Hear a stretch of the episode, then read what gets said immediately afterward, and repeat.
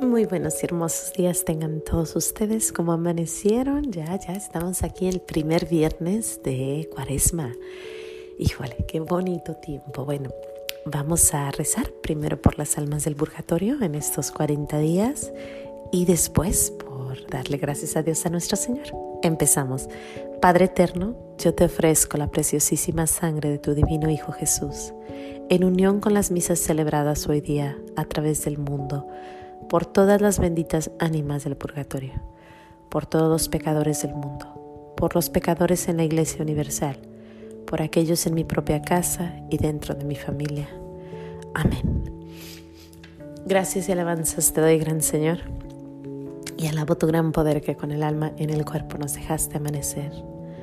Así te pido, Dios mío, por tu caridad de amor, nos dejes anochecer en gracia y servicio tuyo sin ofenderte. Amén cómo amanecieron. Espero se encuentren súper listos, listos. Hoy es, hoy es viernes, viernes. Hoy no se come carne, es día de cuaresma. Yo sé que hay muchas cosas que dicen, no, no se come carne del vecino, no se come, no se critica, pero la ley, la ley dice no comer carne. Aparte debe uno de controlar su lengua y todo lo demás, pero hoy no se come carne. Así que espero ya estés haciendo tus, no sé, camaroncitos, tu pescadito, tus tortitas de de papa, tus tortitas de camarón, no sé qué vayas a hacer, pero híjole, ahí te recomiendo algo. Ayer vi en el internet un pozolito de camarones y dije, wow, nunca había pensado en eso, a lo mejor es buena idea hacer un pozolito de camarones. Híjole, suena rico, ¿no? Pues de eso precisamente hoy les quiero hablar porque es un tiempo de preparación, es un tiempo de prepararnos para el Calvario, pero luego prepararnos para la gloria para esa gran semana de la, de la, de la resurrección de nuestro Señor Jesús. Qué hermoso esperar ese momento cuando Él resucita, pero pues ahorita nos toca prepararnos. Y mi pregunta es, ¿está tu casa, tu ambiente, todo lo que te rodea, está preparado? Por ejemplo, en Navidad, cuando uno a las tiendas, está la música. Eh, cuando entras a tu casa, pues está el, arbolito con las lucecitas, está el nacimiento, se siente, ¿no? Desde lejos se siente que hay Navidad. Y también igual tenemos que sentir la casa llena de cuaresma. Tenemos que oler que hay cuaresma, tenemos que ver que está la cuaresma presente, tenemos que ver que los olores, nuestros sentidos, todos tienen que estar despiertos a esto.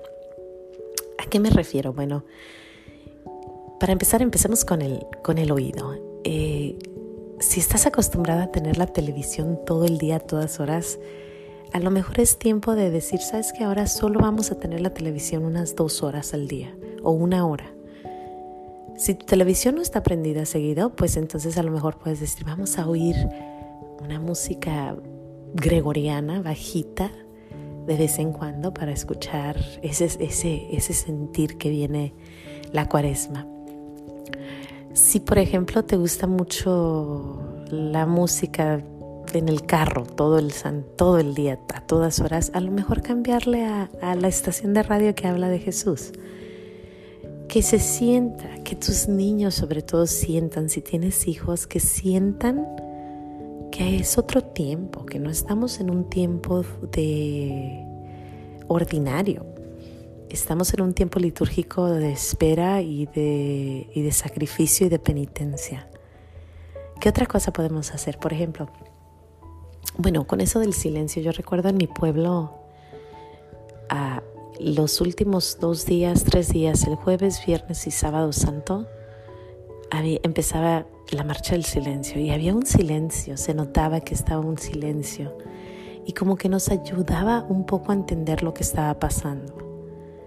Después más grandecita me acuerdo que mi madre nos decía que no íbamos a ver televisión la última semana y ayudaba, ayudaba a prepararse. Ya que crecí, en alguna ocasión hemos hecho en mi casa no televisión y no radio por todos los 40 días Híjole, qué belleza, qué tranquilidad, qué hermoso. Solamente vemos, por ejemplo, películas de, Cristo o vemos películas de santos o vemos o oímos música gregoriana o música que nos recuerda a nuestro Señor. Y la verdad que ayuda, ayuda a eso, bastante. Bueno, ¿qué más? Yo he visto lugares, he entrado a casas donde en medio de la mesa tienen una corona de espinas y el crucifijo y también tienen moradito.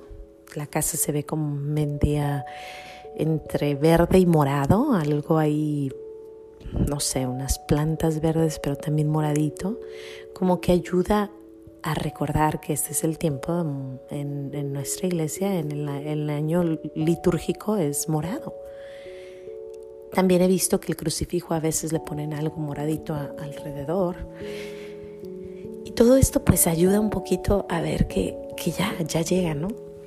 Aparte, pues esas comidas que ya les mencionaba que, que ayudan a entender la capirotada, la torta de garbanzo, la,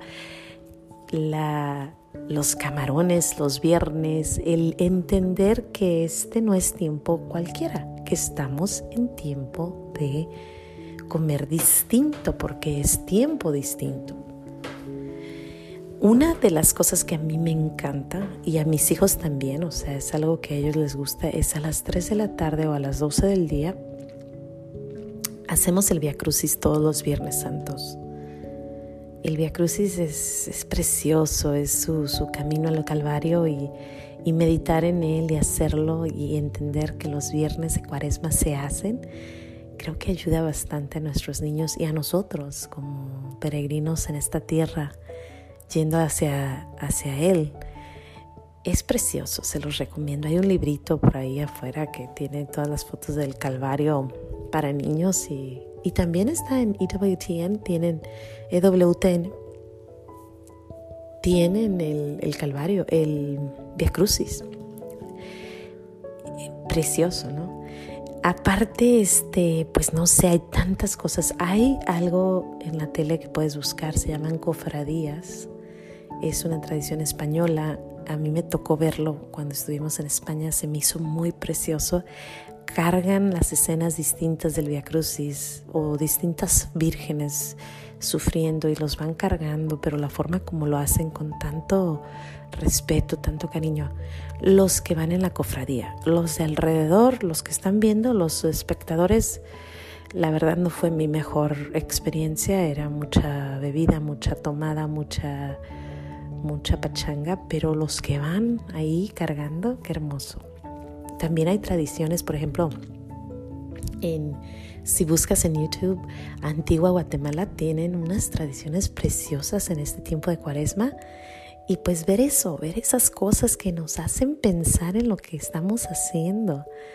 Hay muchas cosas que podemos encontrar acerca de lo que la gente hace, las tradiciones, las comidas, lo tenemos que entrar en, él, en la cuaresma, aparte de nuestros sacrificios, obvio, aparte de nuestra oración y nuestra penitencia y el dar, pues que se sienta en la casa, ¿no? aparte los olores, ¿no? De esa comida que yo recuerdo bien el olor de la, de la, de la torta de garbanzo de mi madre y digo, ay, qué hermoso, ya viene ese tiempo es, bonito respirar esos olores que, nos llevan a, ese tiempo. ¿Por qué les cuento todo esto? Porque pues nuestra casa es un santuario, nuestra casa es nuestra pequeña iglesia. Nuestra casa es un regalo de Dios. Es definitivamente tener casa, es algo, es, es un regalo. No mucha gente tiene la gracia y el, y el regalo de tener su casita. yo he estado un poco inquieta acerca de, moverme, me quiero mover cerca de con mis hermanos y cerca con mi familia, vivimos muy retirado, entonces está esa inquietud, ¿no? Y ayer precisamente yo estaba leyendo a Sor Faustina y yo así como que entre preguntándole y a nuestro Señor y pues leyendo y le decía, ¿será que aquí me quieres o quieres que siga buscando? ¿Qué pasa? ¿Qué, qué es lo que, que, buscas de mí, no? Y ya, me fui a empezar a, freír este, pollitos. Estaba haciéndole unos pollos de, de rosemary, um, ¿cómo se llama? Bueno, un pollito con papa y, y, unas, no me acuerdo cómo se dice rosemary, pero bueno, estábamos ahí yo cocinándolo y pues me di cuenta que a veces tenía que mover un pollito de un lado a otro y luego mover al otro en medio para que se pudiera cocer bien, ¿no? Y cada pollito tenía su lugar y como que nuestro Señor me iluminó y me dijo, mira, está esta cacerola, este pollito no se puede cocer si lo sigues dejando allá, lo tienes que meter acá. Pero este pollito lo tienes que dejar ahí porque sigue cociéndose. Y cualquier movimiento que hagas va a afectar a los demás. Ahorita tu tiempo es estar en esta casa porque no es tiempo para mover nada. No sé si me doy a entender, pero sentí como que él me decía, así como tú mueves la comida para que toda se cosa correctamente, así yo muevo todo lo demás. Y tú ahorita, tu lugar es en tu casita, haciendo de tu casita lo que mejor se pueda, el santuario más precioso que tú puedas y el lugar más tranquilo que se pueda. Porque si yo te muevo, también voy a tener que mover otras cositas y no es tiempo. Y pues eso me hizo reflexionar y dije, bueno, sí es cierto. Y me acordé de que este tiempo es el tiempo de, de decorar, de arreglar la casa, de hacerla sentir que estamos en ese tiempo de cuaresma. Nuestro Señor nos habla por medio de todos y de todo. Nos habla por medio de un pollito asado, nos habla por medio de los olores y, los, y, los oí, y lo que oímos y lo que vemos. Así que vamos a dedicarle este tiempo de cuaresma a nuestro Señor con todo lo que hacemos, a arreglar para que se vea que estamos en espera y a darle gracias a Dios, ¿por qué no? Por todo y de todo. Bueno, sin más que decir, les digo que tengan un muy buen día. Nos vemos aquí mañana, si Dios quiere, en los pequeños regalos de Dios. Y no se les olvide decir gracias. Hasta mañana.